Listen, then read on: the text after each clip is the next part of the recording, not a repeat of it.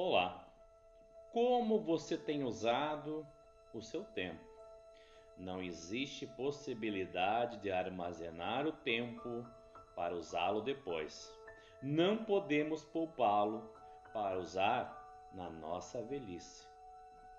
Você tem investido no tempo para sua conscientização ou tem perdido o tempo?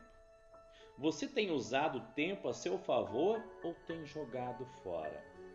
Tempo é o único limite real do ser humano. Sinto que a grandeza do ser humano é uma das qualidades em relação às outras espécies. É justamente ser dona do seu tempo. Desta forma, ela mesma tem o poder de se criar.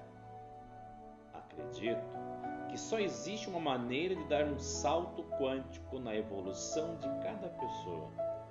Conscientizarmos-nos de que é nessa hora, nesse momento, neste tempo, agora, já, que podemos nos tornar consciente de alguma coisa, dominá-la, curá-la e evoluir.